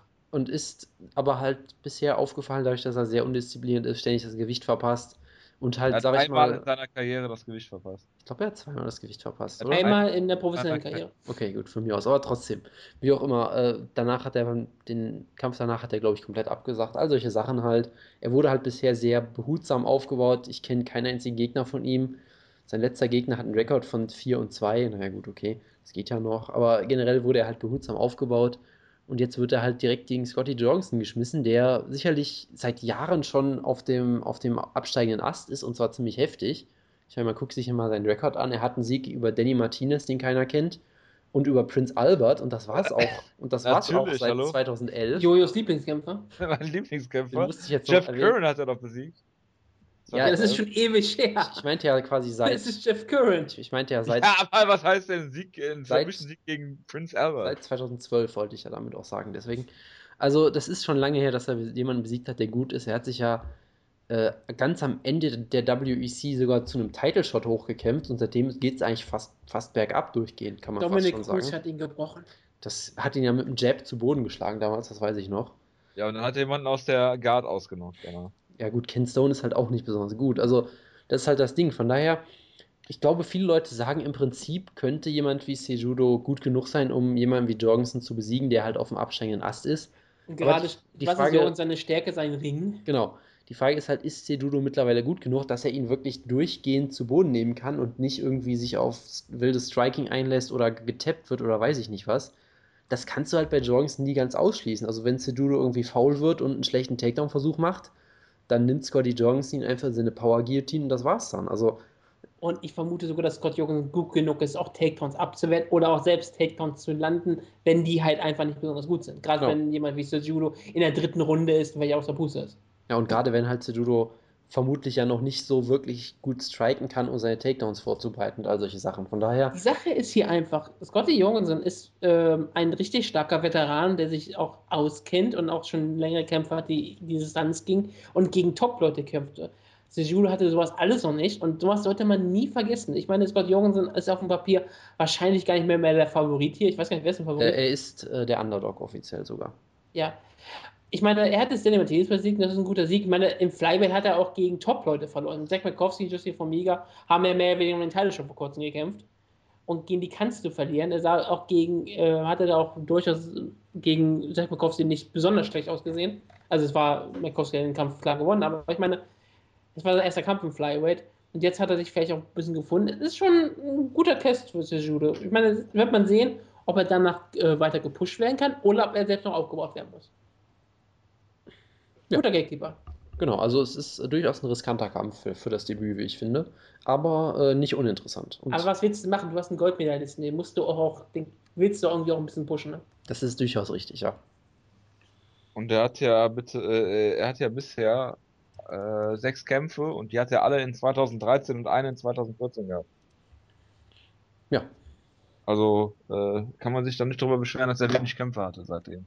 Natürlich nicht gegen die Top-Leute, aber man wird sehen, ich glaube, ähm, ein olympischer Goldmedaillengewinner sollte auch ohne Striking in der Lage sein, Scotty Jorgensen drei Runden am Boden zu kontrollieren. Man hat das an Barbara Jenkins gesehen, dass dieser Plan nicht immer aufgeht, was High-Level-Wrestler angeht, aber gut. Oder Jack Das ist ja auch- Roshold. Da ist ja auch jemand, den oder, oder Team Schlagkraft Steve Mocco. Ja, auch. ich wollte ihn gerade ignorieren. Stimmt, den ignoriere ich schon länger. Hatte Steve Mocco jetzt nochmal einen Kampf nach seiner Äh, ich Niederlage? versuche gerade rauszufinden, ich glaube nicht. Nein, er hat im Februar gegen Smealinho Rama verloren.